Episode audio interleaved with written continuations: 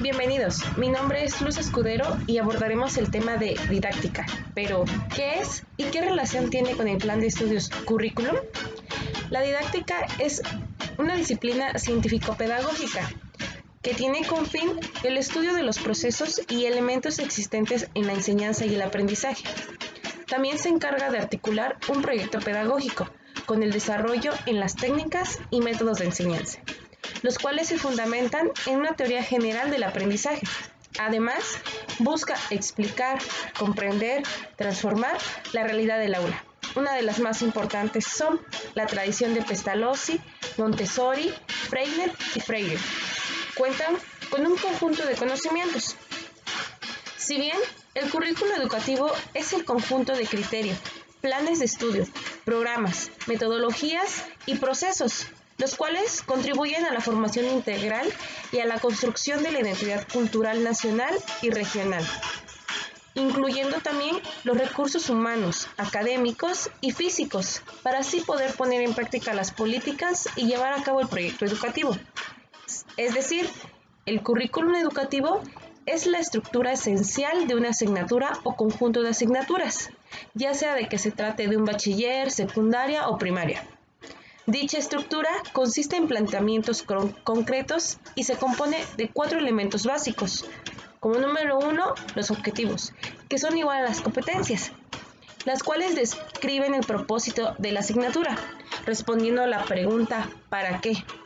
Define qué se quiere lograr con el aprendizaje de un proyecto educativo y cuál será la orientación principal del docente recordando que un cambio de objetivos puede afectar por completo el diseño de un currículo educativo.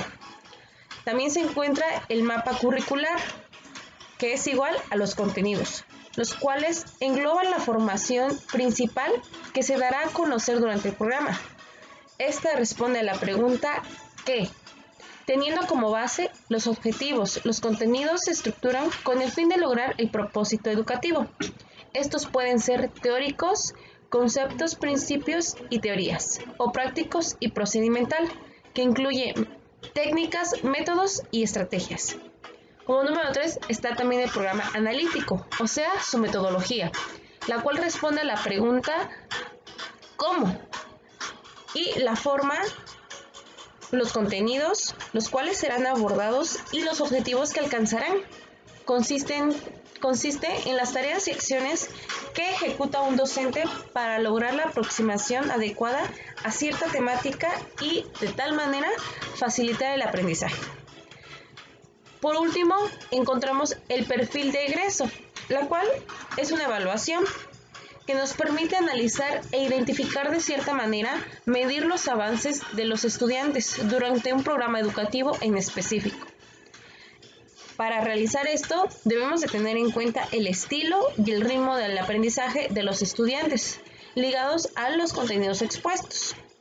Es recomendable que la metodología de evaluación de comunidad en una etapa temprana y de manera clara, ya que esto es útil para orientar el aprendizaje de los estudiantes.